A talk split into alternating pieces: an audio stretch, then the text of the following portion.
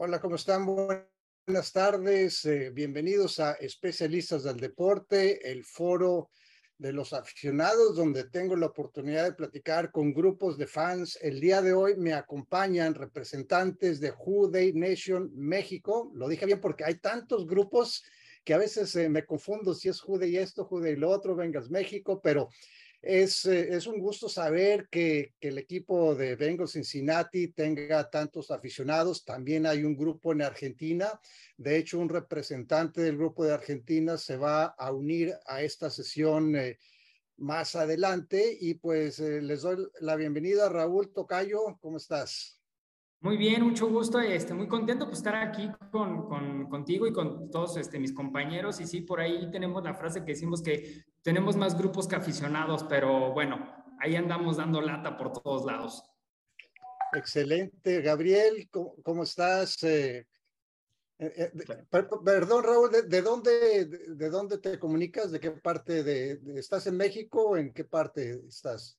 Este, yo ya estoy en Querétaro. Antes vivía en la Ciudad de México y ahorita ya estoy en Querétaro. Ok, Gabriel, este, bienvenido. ¿Cómo estás? ¿Qué tal, Raúl? Un gustazo conocerte, admirador de, tu, de tu profesión, de tu, de tu eh, trayectoria como jugador de los gigantes. Un gusto estar aquí. Gracias por la invitación. Y sí, yo, yo soy aficionado a los Bengals desde hace ya más de 30 años, más o menos. Y, bueno, yo estoy en Guadalajara, a En Guadalajara, Guillermo, bienvenido. Chicos, buenas tardes. Eh, muchas gracias, Raúl, por la invitación. Es un gusto verlos, ya los extrañaba. Eh, yo estoy en Ciudad de México y al igual que, que, Gabriel, soy aficionado a los Bengals desde hace un poco más de 30 años. Somos más o menos de la misma rodada los tres. gracias, gracias por la invitación. O sea, están hablando de la década de, de, los noventas cuando empezaron a seguir el equipo. ¿Qué fue lo que los llevó a enamorarse de, de los Bengals, de los bengalíes? Eh, un equipo que pues eh, ha tenido dos, eh, bueno, ya tres apariciones en, el Super Bowl, ha sido un equipo que ha, participado en postemporada, tuvo una sequía de victorias hasta esta temporada. ¿Qué hizo que que, o sea, ¿qué los hizo convertirse en aficionados de, de Cincinnati, Raúl? Eh, en mi caso en particular, definitivamente fue el uniforme, o sea, el uniforme es el que siempre me ha encantado y una característica que tiene el equipo que por más mal que ha estado, siempre ha sacado la garra, o sea, siempre ha tenido jugadores eh, insignia que le han echado muchas ganas, que han marcado de cierta manera el día a día, como un Anthony Muñoz, y después de ahí podemos tener así, por un Carl Pickens, y ahí a lo mejor uno y otro, y, y, esos equipos que de repente fueron muy malos en los noventas, pero siempre intentando ganarle, por ejemplo, a Pittsburgh, ¿no? Y a toda su división. Muy bien, este, Guillermo, ¿tienes un jugador favorito de, de, de la franquicia? Uy, bueno, creo que más allá de Antonio Muñoz, eh, un jugador que admiré de niño, el primer jugador que admiré de niño de los Bengals definitivamente fue el Boomer Esiason. Entonces, ese, vamos, ese cañón que tenía por brazo, eh, esa temporada, yo me hice aficionado a los Bengals en la temporada 88 cuando llegaron al Super Bowl. Sí. Eh, pues fue una temporada mágica para el equipo. La verdad, fueron 12 ganados, 4 perdidos. El, eh, el Icky Woods se hizo famoso en su año de novato con su bailecito, el, el famoso Icky Shuffle. Entonces, estamos hablando de la temporada, si no mal recuerdo, 88-89.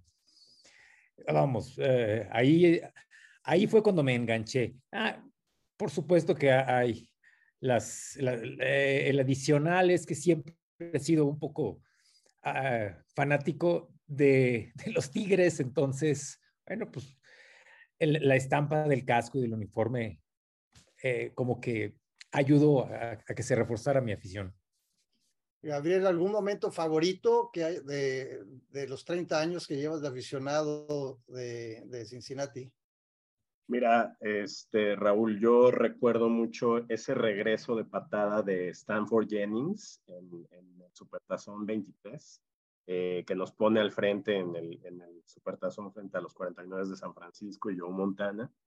Y, bueno, eso para mí fue algo mágico porque recordarán todos seguramente que Montana y los 49 eh, venían de ganar otro supertazón a los Delfines de Miami, aplastando a, Dan Marino y a, esos Delfines de Miami que tenían un cuerpo de receptores fantásticos. Y en ese entonces yo, yo seguía, me gustaban los delfines de Miami, era muy niño, entonces me ilusionaban los delfines, me gustaban los animales. Pero cuando vi esa derrota de Dan Marino y su equipo, la verdad es que me desilusionó mucho. Y años después, unos pocos años después, cuando juegan los Bengals contra los 49 y veo un equipo tan echado para adelante, eh, dándole mucha batalla a este todopoderoso Joe Montana y los 49, la verdad es que ahí yo, yo me enamoro de este equipo. Eh, y además tuve la oportunidad de estar de intercambio viviendo en Cincinnati como niño. Entonces, pues, para mí la experiencia fue sensacional, ¿no? Conocer el, el estadio Riverfront en aquellos eh, años. Me tocó jugar en Riverfront a mí. Sí, seguro, seguro, con los gigantes. No, no, no, con los Baltimore Colts en 1983. Wow. en mi año de novato. Increíble. Un gol de campo 54 yardas ahí. Ahí no más. A pesar del viento. Uno de los gratos recuerdos que tengo, esos estadios, eh, en realidad ya, ya pasaron a la historia, estadios multiuso que se usaban para, ahí jugaban los gloriosos eh, eh, rojos de Cincinnati. La máquina roja de Cincinnati. Pérez, de, o sea, Pete Rose. era, Pete Rose, un equipazo de, de, de, béisbol. Era cuando yo era más aficionado del béisbol que del fútbol americano. Estoy hablando de, de la, eh, bueno, eso es la década de los setentas, cuando ese oh, equipo estaba en sus años de, de auge, que llegaron a, la Serie Mundial en varias ocasiones. Y, y Con Dusty pues, Baker. Sí, o sea, era, era, era, era, o sea, era un estadio histórico, como lo era también Three River Stadium, el antiguo Bet de Filadelfia, esos estadios que la verdad era muy incómodo jugar en ellos. Eh, sobre todo para el, para el béisbol estaban perfectos, pero para el fútbol americano no tanto, porque pues tenías que de alguna manera, tenían que tapar el área donde estaban las bases, y el área donde estaban las bases tenía que ser de tierra. Entonces, eh, pues como eran estadios de pasto sintético, además un pasto sintético muy duro eh, sobre concreto, eh, ponían eh, como, o sea, unos pedazos que eh, como un rompecabezas tapaban y, y pues había las juntas, las uniones entre, entre las dos partes, pues causaban a veces, si pisabas ahí, te podías fracturar el tobillo muy fácilmente. A mí me tocaba a veces que, que, el gol de campo era exactamente donde estaban las uniones en las dos partes y pues tenías que hacerte un lado para el otro y donde pones tu pie de apoyo. O sea, tenía su chiste a, adaptarse a esos estadios. El, el, estadio de Baltimore, donde yo jugué mi año de novato, también era un estadio multiusos, pero era un estadio eh, de, de pasto natural que era todavía aún más complicado porque ahí tenían que sembrar el, el, el, infield, o sea, todo el cuadro y a veces no agarraba bien el pasto. Bueno, primero la, la primera parte de la temporada tenías que jugar sobre, sobre tierra y después trataban de, de, poner injertos de pasto, pero muchas veces no agarraban y se levantaban. o sea que era, era una época eh, diferente. También me acuerdo el estadio de Cleveland, eh, e, era eh, también de, ese estilo. Ahora ya desaparecieron los estadios. son unos recintos inmaculados que son ya para fútbol americano o, para béisbol. El último que, que fue de, de, dos usos fue el de, el de Oakland, que si mal no recuerdo fue la temporada 2019, o sea, 2019 cuando cuando Oakland jugó su último partido, los Raiders jugaron su último partido eh, eh, en Oakland y pues hasta, hasta el momento pues ya, ya los estadios de hecho son estadios eh, de miles y miles de millones de dólares, los que son de pasto natural, no, o sea, son, están cuidados como, como si fueran unos eh, lugares de exhibición, ¿no? Entonces, pero en fin, bueno, la temporada pasada fue una temporada, me imagino, a, ver, honestamente, ¿cuál de los tres esperaba que iban a llegar al Super Bowl hace un año? yo no. Bueno, sí. o sea, yo sí lo dije y nadie me creía y se lo dije. Este... Tú y CJ Usoma lo dijeron, ¿verdad? Bueno, pero Usama lo dijo a la mitad de la temporada. Raúl, en donde, hicimos predicciones y varios de los que están aquí presentes coincidimos en que el equipo iba a tener marca ganadora y además algunos se aventuraron, yo me incluyo también, a decir, podemos llegar al supertazón. o sea, sí teníamos esa fe puesta en el equipo. A ver, pero Joe Burrow no se sabía si iba a poder jugar o no. Exactamente. O sea, hace un año venía de una lesión muy complicada, la semana 11, si mal no recuerdo, contra Washington. Eh, una operación que es muy complicada porque la, la, lesión de él no fue solamente el ligamento anterior cruzado, fueron varios ligamentos, una reconstrucción prácticamente total de, de la rodilla y no era seguro que iba a jugar. Entonces, ¿de dónde viene esa? Y, luego, pues llamar Chase todo, todo, en la pretemporada no, no atrapaba absolutamente nada. O sea, ¿de dónde venía ese optimismo? ¿Del cariño o, tenían, o, lo hacían de una manera objetiva? Por supuesto que el cariño, Raúl. Eh, y bueno, ya quizás. El tocayo no piensa igual, el tocayo no, lo veo así, voltear para arriba y, encontrar, y buscar los argumentos. Es que sabes que sí era el cariño, pero mira, por ejemplo, te puedo decir que eh, Memo es muy eh, con las estadísticas, eh, Gabriel también entre estadística y optimismo, pero sabes qué es lo que a mí me llevó un poquito a pensar el que llegábamos a Super Bowl, el cambio de política en los Bengals, en, la organización como tal, de repente empezaron a contratar un buen de jugadores, que eso no se había dado, y eso eh, cambió el rumbo eh, completamente hacia los jugadores. Veías las fotos de la misma organización, de cómo habían cambiado el vestidor, de cómo empezaban a querer a los jugadores y dije, eso tiene que haber un impacto inmediato en, estos jugadores. Y la crisis que estaba pasando Pittsburgh y otros equipos en la americana, yo dije, bueno, pues si realmente sale burro como salió en la pequeña temporada que tuvo, Dije, pues es un factor sorpresa y creo que podemos llegar bastante lejos, ¿no? Pero la verdad es que era así, ¿no? O sea, con un, ese pequeño análisis, así lo vi.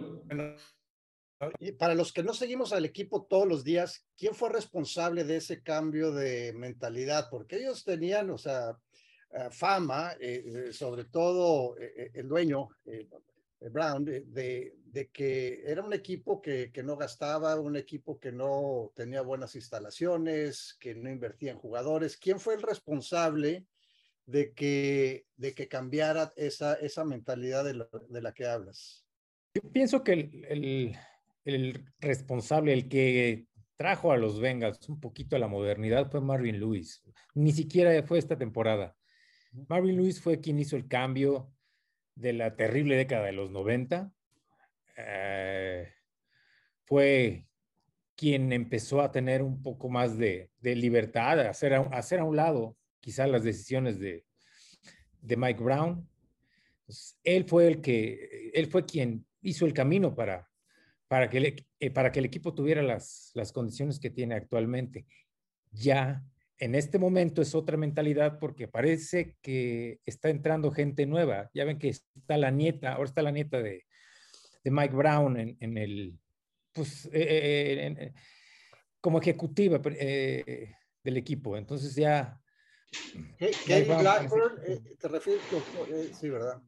Exacto. Kerry es la, es, es, es, la hija de Mike Brown, no me acuerdo el nombre de la nieta en este momento. Ah, Exacto, pero ha sido la nieta la que ha impulsado y ha hecho el cambio por completo. De hecho, por ahí hay una historia de la nieta que dice que cuando vio el super, no, pero los playoffs cuando se pierde contra Pittsburgh, los anteriores, eh, dice que se dio cuenta de lo que tenían y entonces se preguntó por qué no eh, se le invertía al equipo.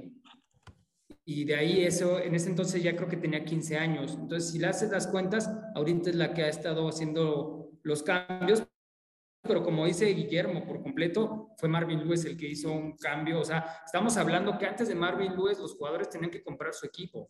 Pero, pero también, perdón, nada más para agregar lo que dice Memo y Raúl, me parece que también es la suma de otras cosas, ¿no? Por ejemplo, la llegada de Zach Taylor supuso el, cierre de una era completa en Cincinnati por, ser un equipo que hace pocos movimientos en, la posición de head coach, eh, como lo vimos con Marvin Lewis. Entonces, llega Zach Taylor, un, entrenador novato, muy joven, realmente con muy poca experiencia. Él venía de, ser coach de, de corebacks en, en, los, Rams. Y, a pesar de ello, creo que él recibe un impulso fuerte de la administración. Empieza él a tomar decisiones, hacen movimientos fuertes con jugadores eh, pues históricos de, de, los Bengals, como Gino Atkins, como, como el propio Carlos Dunlap, que hoy precisamente estaba viendo que acaba de firmar un nuevo equipo. Entonces, eh, creo que los cambios que viene impulsando este, este nuevo grupo de entrenadores también suma. Y por supuesto, yo creo que el ir a, adicionando piezas claves, eh, por, por, por, supuesto, Joe Burrow me parece que es un tipo que en el ADN tiene, tiene, tiene todo para ser un, deportista exitoso y ganador. Y que creo que también esta manera de, de pararse en, en, un equipo eh, tan pequeño como Cincinnati, pues está cambiando también la cultura de, de, de, la organización. Yo lo, yo lo veo, quizás a lo mejor voy a exagerar un poquito, pero lo veo un poco como Michael Jordan lo logró con los Toros de Chicago en los 80, ¿no? Realmente fue un jugador emblema que vino a transformar una franquicia perdedora en, en lo que hoy es una dinastía, ¿no? Entonces, a mí me parece que Joe Burrow representa eso para Cincinnati. Pues bien, le damos la, la bienvenida a Guillermo Piuma, así ya pronuncias tu, tu, apellido, Guillermo. Exactamente, Guillermo Piuma, ese soy yo. Y eh, de, desde Argentina, él, él, encabeza a Bengals Argentina, ¿verdad? Así es, estamos acá en Buenos Aires, noche fría, y esperando, sí, somos acá digamos, el encabezando Bengals Argentina, la filial acá nativa de lo, del equipo. Excelente, excelente. Pues bienvenido. Este, eh, ya estábamos en, en, medio de la plática. Estaba preguntando cuál era el, de qué venía el optimismo hace un año.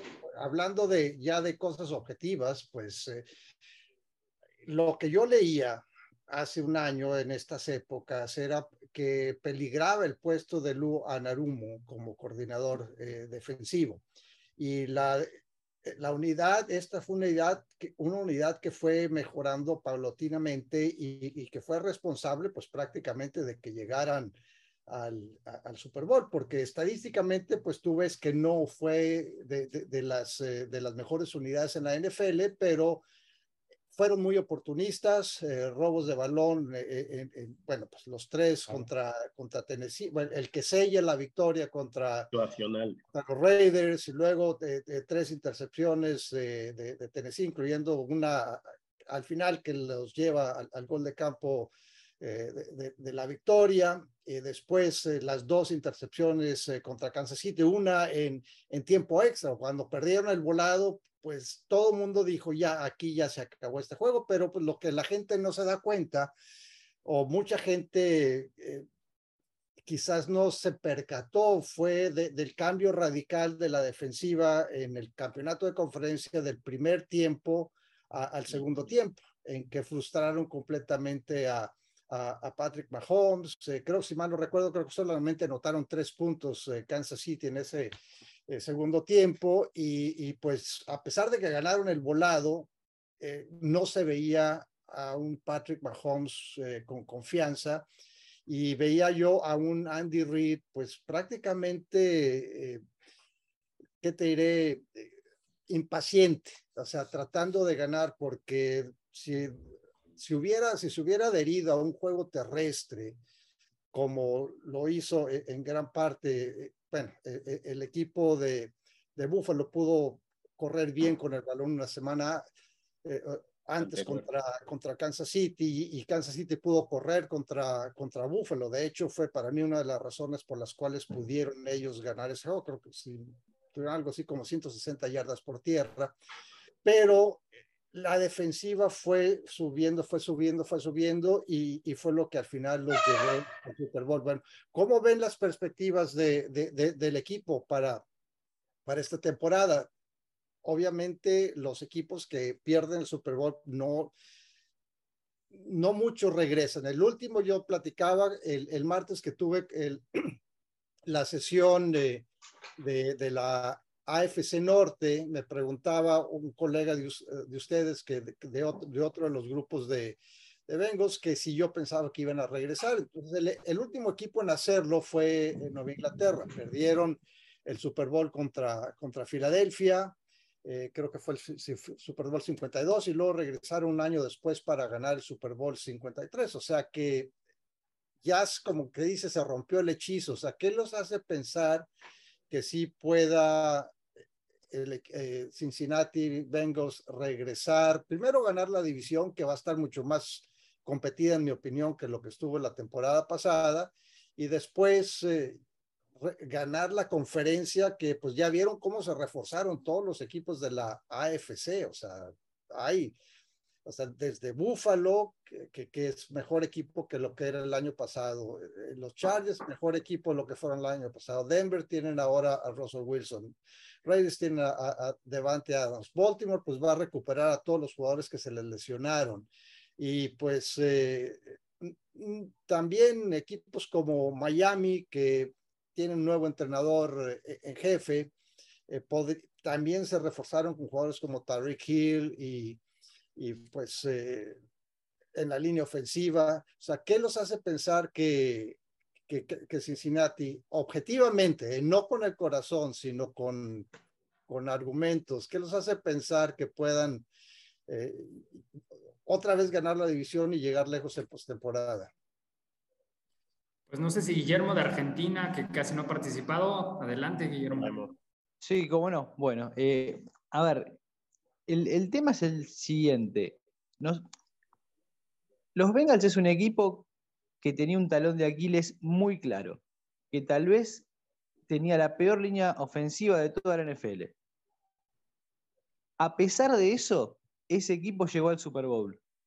Hoy en día, ese mismo equipo, con la experiencia de haber jugado un Super Bowl, sin grandes bajas en los jugadores que estaban, con un equipo joven que tiene para, para, para progresar, hoy recibe esta nueva temporada con una línea ofensiva competitiva.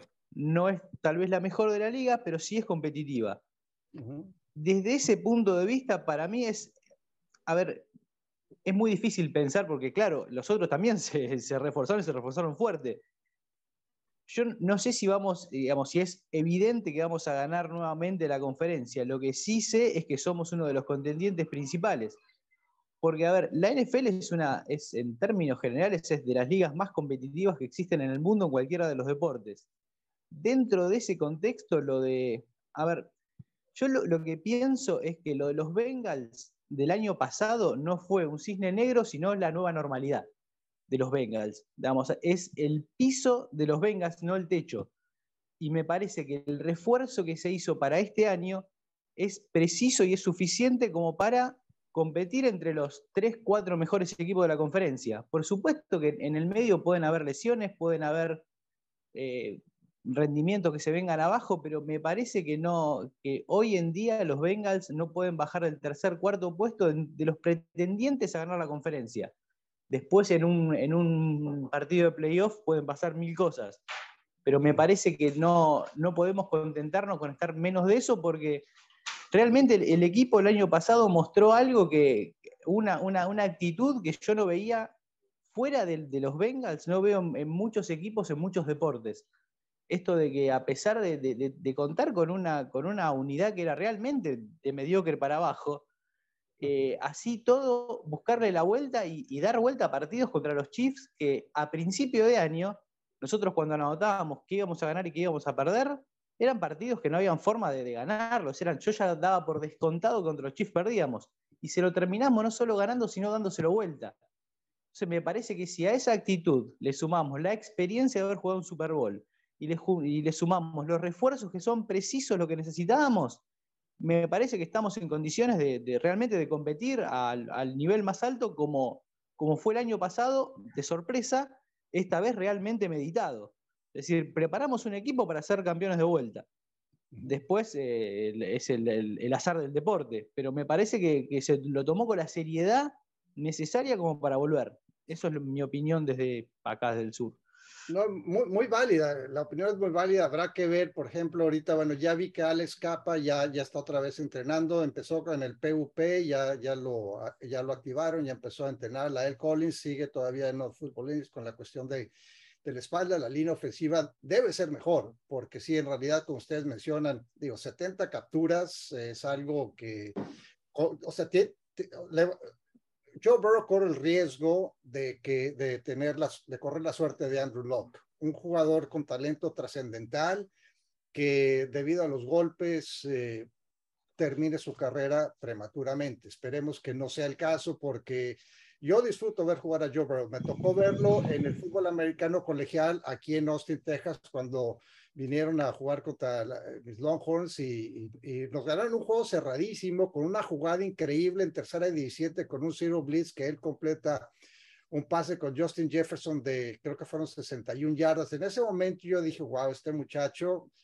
tiene con qué. Y luego juegan el campeonato nacional contra Trevor Lawrence eh, y empiezan perdiendo. Parece que, que Clemson iba a, a, llevarse el partido de calle. Me tocó narrar ese partido, ese campeonato nacional eh, eh, cuando estaba con ESPN y, vi cómo él, eh, o se hicieron los ajustes, nunca se, se sintió presionado y al, final de cuentas terminaron dominando. Entonces yo ya veía en Joe Burrow un, un talento trascendental y luego pues desafortunadamente tuvo esa lesión. Esperemos que esa línea ofensiva le dé más protección. La defensiva, pues para mí tengo ustedes que yo le preguntaba a, a, Orson de, creo que vengas en cuarta y gol, este, el impacto de la situación de Jesse Bates, no solo en la defensiva, porque me parece que es el líder, en mi opinión, viendo desde fuera como, como analista, me parece ser el líder de la defensiva. El, el líder, o sea, de, o sea, en cuestión de experiencia, en cuestión de, de, de, inspirar a los jugadores y la situación que tiene él en este momento pues no puede ser algo positivo porque el equipo si revisan el espacio en la nómina tiene presupuesto para firmarlo. Y si hacen eh, si estructuran el contrato de una manera inteligente como lo hacen ahora el impacto este año no sería tan fuerte. Pero creo que mi teoría es que están ahorrando para el golpe que les viene la próxima temporada con el contrato de Joe Burrow. Pero ¿cómo afecta al equipo en general ver que el líder de la defensiva pues no recibió un contrato? lo que leí que le ofrecieron fueron, eh, ahorita él va a recibir 12.9 millones o recibiría 12.9 millones si firma la oferta de, de como jugador franquicia. Le, le ofrecieron 4 millones más que pues para su nivel es, es, bajo y no con una seguridad de largo plazo. O sea, ¿cómo afecta al equipo? Y yo sé que seleccionaron a, a, a dos eh, safeties en el draft y lo que quieran, pero para mí fue un factor fundamental, en, sobre todo en postemporada. ¿Cómo afecta al equipo, a la defensiva y al ánimo de, de, de ese vestidor? Bueno, yo, yo creo que sí, definitivamente Jesse Bates es uno de los líderes. Mm, más allá de que haya jugado la temporada eh, jugando de una manera formidable, sobre todo en la eh, postemporada, eh, es, es, acerca de los intangibles que este jugador te ofrece ¿no? en el vestidor claro. y, y, todo su liderazgo. Creo que por ahí está eh, el tema más delicado para, para los Bengals, para el equipo yo creo que la administración ha tratado de hacer las cosas bien. Como bien explicaba Raúl, se seleccionaron dos safeties en, en el draft que si bien pues, son novatos y, y, tienen una curva de aprendizaje por, por iniciar, eh, hoy hubo precisamente una muy buena señal que, que recibió uno de estos este, mensajes o un, un, una llamada, no recuerdo bien, eh, Daxton Hill, que es uno de los, de los safeties seleccionados en, en, en primera ronda. Primera ronda, sí. En primera ronda, por parte de Jesse Bates, para, para mostrarle su apoyo y decirle lo que necesites, aquí estoy, ¿no? Creo que es, un, creo que es una buena señal. Me parece que, que en esta situación ambas partes tienen mucho que perder. O sea, eh, Jesse Bates va a perder si no juega, además de lo económico, va a perder sus bonos muy probablemente en el largo plazo Jesse Bates no se va a mantener en el equipo y el equipo de alguna manera lo sabe, por eso se está preparando, pero yo creo que esta temporada a nadie, ni a Bengals ni a Jesse Bates, les conviene no, no jugar, ¿no? Entonces, eventualmente me parece que van a llegar a un acuerdo, por lo menos para este año, y, esto pues eh, será un, un, incentivo para, para el vestidor, ¿no? De Cincinnati. Yo espero que así sea. Y, sobre mis motivos de por qué Bengals eh, podría regresar otra vez al Supertazón, yo insisto en el factor Burrow. Este, la verdad es que eh, los comentarios de, y de otros jugadores, incluso Tom Brady, habla de, del, precisamente de esos intangibles que este jugador tiene y que hace mucho tiempo no se veían en un, en, un coreback, ¿no? Entonces, yo creo que Joe Burrow es, ese, es esa piedra angular que, que este equipo eh, eh, necesita para poder llegar a, otra vez a postemporada y, y, llegar hasta, hasta las últimas instancias. Todo dependerá de la protección que le dé su línea, pero yo creo que el equipo en general, la administración hizo bien las cosas, o sea, se, se contrató a, los linieros que, que, podía el equipo para poderlo proteger. Entonces, me parece que hay buenas razones para, para regresar.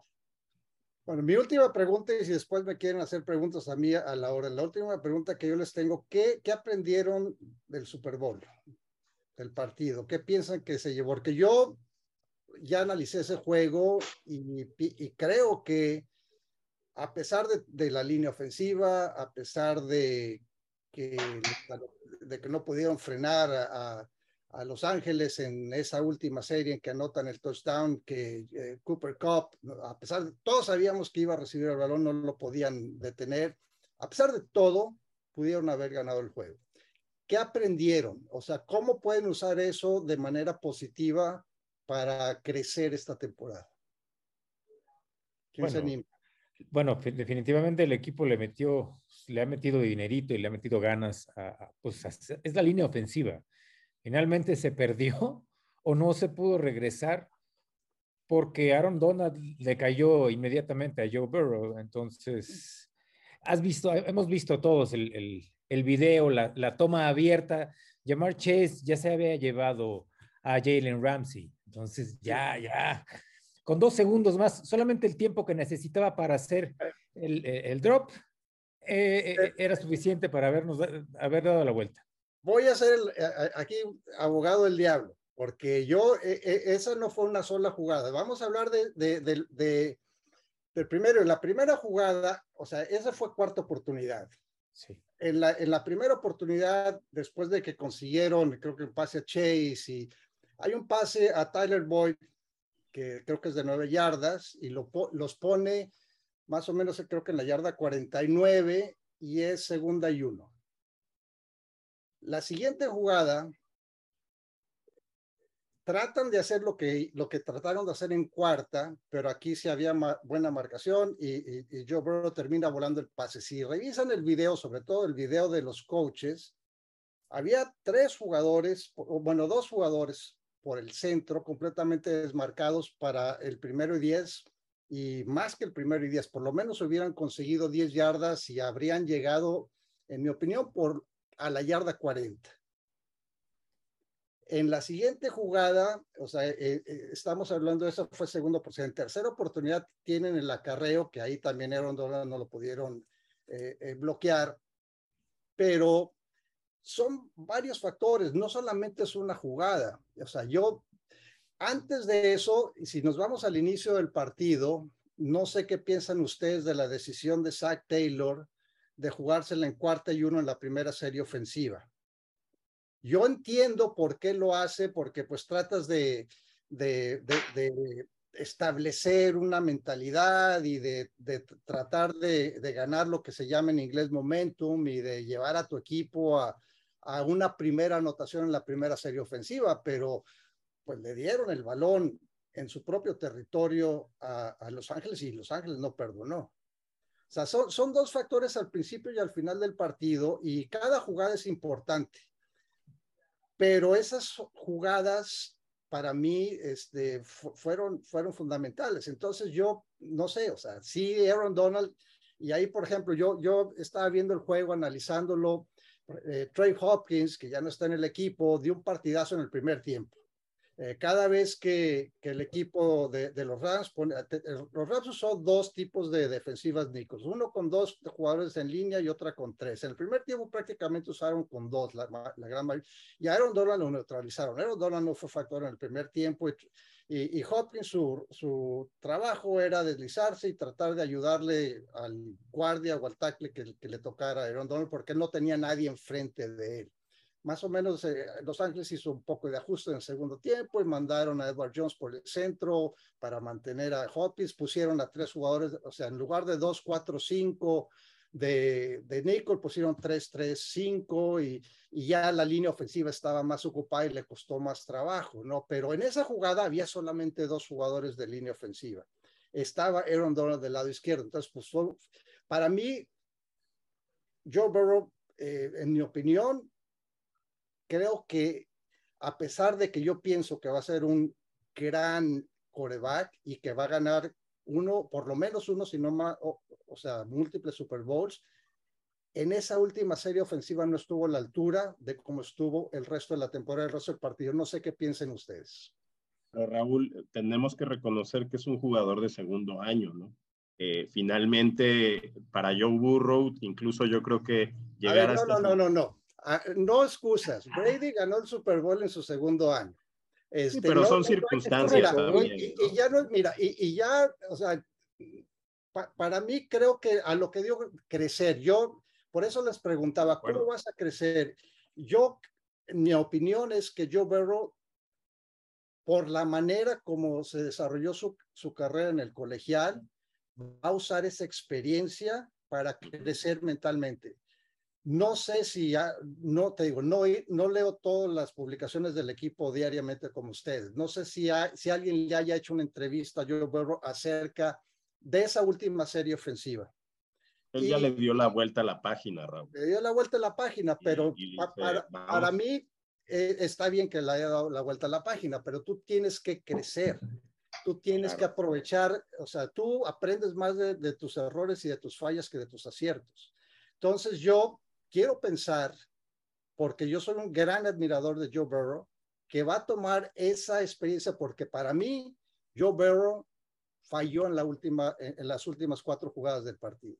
Y él pudo haber ajustado protecciones, pudo haber hecho el pase fácil y pudo por lo menos puesto al equipo en posición de, eh, de, empatar con un gol de campo, porque pues okay. tienen un gran pateador en este momento, ¿no? O sea, eh, McPherson para mí fue un, uno de los factores también por los que ganaron. Entonces, por eso yo les preguntaba que si hay, o sea, Zach Taylor con esas decisiones como la que tuvo, para mí va a crecer. Joe Burrow, la manera como manejó esas últimas cuatro jugadas, yo pienso que va a crecer. No sé qué piensen ustedes. Yo creo que algo que se aprendió, perdón, eh, Guillermo, rapidísimo, algo que aprendieron todos los jugadores en el Super Bowl y durante la temporada es a no estar confiándose. Si observamos los partidos de Bengals, eh, de repente empezaban flojito y decían vamos a jugar y entonces cuando alcanzaban el marcador y ganaban. Y creo que eso lo, lo duplicaron también en el Super Bowl, que dijeron ahorita ganamos, ahorita ganamos y no alcanzó. Entonces yo creo que en estas siguientes temporadas eh, van a aprender o aprendieron a ya no estarse confiando, aunque tengan todo el talento del mundo, a desde el principio, cuando tienes al rival en el suelo, eliminarlo, que es lo que les falló también con los Rams. ¿Qué ibas a decir, Guillermo, Argentina? No, yo lo que, a lo que iba es que, digamos, la pregunta original es si, si aprendimos algo del, del, Super Bowl, es eh, que en el Super Bowl no existe el margen de error, porque es, es, es muy fino, es, es una jugada de cuarta en el primer cuarto para, para, para lograr el momentum y, y, perdiste el partido. En esa, digamos, si, si lo, te lo terminás sumando, perdiste el partido en esa jugada. Y es una decisión muy finita. Eh, digamos, me parece que lo, que lo, lo, que tenemos que aprender del Super Bowl, porque incluso para nosotros, para lo que, lo, para lo que los vimos, porque errores como los que estamos hablando ahora de Burrow en la última, en, en, en la última jugada, tal vez los tuvo en otros partidos pero sin esa presión extra de un Super Bowl y sin el rival, el mejor rival de la, de la tal vez de toda la, la NFL, el margen de error se achica muchísimo.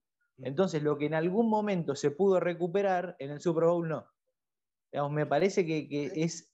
Por eso al principio de todo hablaba de por qué pienso que ahora podemos volver, porque pasamos por esa experiencia. Digamos, ya sabemos que. que porque esa experiencia no sirve claro, no sirve solo para el Super Bowl. Sirve mm. para toda la temporada. Digamos, yo, digamos, hay, hay otro nivel de concentración hoy porque ya sé que si me equivoco, pierdo. Y realmente pierdo y estoy viendo cómo festejan los otros en mi cara por un minuto y medio. Y eso, eso duele. Entonces, eh, ese dolor no se quiere volver a repetir. Me parece que ahí, ahí hay una clave. Pero ese, ese comentario, Guillermo, Memo, este, yo creo que es un reflejo de todo lo que pasó en la temporada, Raúl. O sea, eh, vimos una serie de decisiones mal tomadas al inicio de la temporada que después el propio Zach Taylor fue corrigiendo el propio equipo fue asimilando, o sea, lo platicamos mucho al inicio de la temporada, este grupo que está aquí reunido. Eh, esta temporada que, terminó era, se trataba del proceso, de, de, de, poder hacer bien las cosas, de ser un equipo competitivo, del tacleo, de los fundamentos, etcétera. En consecuencia, los resultados llegaron pero, pero tenemos que reconocer que hubo partidos muy malos en la temporada de, Cincinnati, por ejemplo, contra los Jets, contra los propios Jaguares de Jacksonville, o sea, se jugó mal, al final se saca el, juego, pero creo que esa fue la historia de la, de la temporada para Cincinnati y el Supertazón es otra vez el reflejo de eso. Ahora, sí creo que, que Zach Taylor, Joe Burrow y toda esta unidad tiene esa capacidad de aprender y de reinventarse. Y creo que eso es lo que vamos a ver en el 2022. Ahora, no olvidemos que Joe Burrow, al igual que toda la liga, viene de una, de una temporada, en donde, de dos temporadas en donde él no, no hubo pretemporada. O sea, eh, básicamente todo fue a través de Zoom, eh, por la pandemia. Y, es, eh, y, este año, y este año acaba de tener la operación. una operación de apéndice. Pues, apéndice. Pues jóvenes, se nos, se nos fue el tiempo. Eh, Guillermo de Argentina, yo les comentaba a tus compañeros que tenemos un programa a las 8 y, tenemos, y que va a pasar por este mismo canal, pero quiero eh, reconocer a las personas, bastantes personas se unieron a la conversación Venga al 8, que dice que tiene el mejor grupo de receptores. Eh, Paco, que, o sea, que, si pienso, pues bueno, creo que, que ya les di mi opinión en el transcurso de, de, de la sesión. Armando dice que van con todos.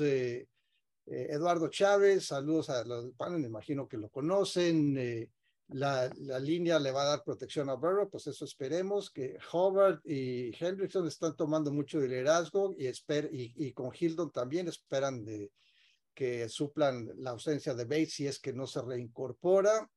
Y pues eh, gracias a Bengals 8 que, que participó bastante no sé si te digo, ya para cerrar, si hay algún detalle, algo que me quieran preguntar que no tocamos, para, porque, a ver tú. Eh, Perdón, rápido.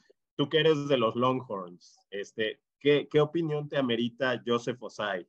que Está en el roster de Cincinnati. Joseph Osai fue un extraordinario líder en el equipo. Más que nada, era un jugador que eh, yo lo vi salir de un partido en el cual tenía eh, el, hombro, creo que fue contra West Virginia, se separó el hombro, creo que en el segundo cuarto, y se nos estaba yendo el juego de las manos, le pusieron un, un, tipo freno, regresó y él prácticamente dominó en, en, el último cuarto y eso ayudó a que se sacara ese juego. Fue una lesión eh, eh, lamentable la que tuvo de la rodilla en pretemporada del año pasado, pero además es una gran persona y es uno de los jugadores que para mí va a ser de, de, los líderes, eh, no solo en, en, lo que aporte dentro del terreno de juego, sino también en el vestidor, porque él y Sam Ellinger eran indiscutiblemente los mm. líderes de, de este equipo cuando El coreback, ¿no? Sam Ellinger. El coreback está ahora con Indianapolis, sí. sí. Pues... Eh, Gracias eh, se nos fue muy rápido el tiempo, espero que, que, les haya gustado la sesión, no sé si, si hubo algún detalle que te digo que se nos haya escapado, pero creo que cubrimos en realidad todos los, los puntos importantes, el equipo va a ser mejor equipo esta temporada, o sea, en, en teoría deben de ser mucho mejor equipo, mejores refuerzos, manejaron bien el, el, tope salarial, eh, hay la experiencia que tuvieron de haber llegado y espero que, que, les ayude a crecer y que no los opaque como ha pasado con otros equipos que han perdido el Super Bowl. Y eso depende de, de, de los líderes dentro del equipo, dentro del vestidor. Eh, Zach Taylor siendo uno, eh, él le tocó estar en, de asistente en un Super Bowl que se perdió y, y McVeigh regresó y ganó el Super Bowl. O sea, tú puedes aprender de este tipo de, de situaciones. Y en el caso de Joe Burrow, para mí es, e, es un jugador, eh, lo mencionabas, eh, que puede cambiar, transformar una franquicia. Pues muchas gracias. Eh, quiero hacer una invitación a todos los que nos están viendo, a todos los aficionados de Bengals que, que visiten la página de especialistas del deporte. Tenemos una, una sección dedicada a, a, todos los equipos de la NFL, donde esta sesión va a estar ahí colocada. Se llama Pro Football de Especialistas de, de, del Deporte. Se, los, se las voy a enseñar eh, rápidamente. Este es el Twitter cuando está, pero aquí ven, ustedes tienen todos los equipos. Aquí está eh, la casilla de Cincinnati y aquí van a ver el análisis que hicimos el martes pasado. Ya está y muchos más eh, videos. Este es punto extra, este es el del martes y otros videos que de temas que hemos uh, hablado de, de, Cincinnati y de, como ven, eh, aquí puedo irme mucho más atrás y tenemos mucho material específico del equipo que viene de sesiones como estas, que viene de nuestros programas y que viene de videos que grabamos eh, eh, en lo particular con Fernando Borroso y otras personas. Pues muchas gracias eh, por esta sesión, estuvo para mí muy informativa, aprendí mucho y espero que la hayan disfrutado. Gracias a Oscar Pérez eh, que nos ayudó con la moderación de la sesión y pues eh, suerte esta temporada, señores. Gracias. Muchas gracias. Gracias.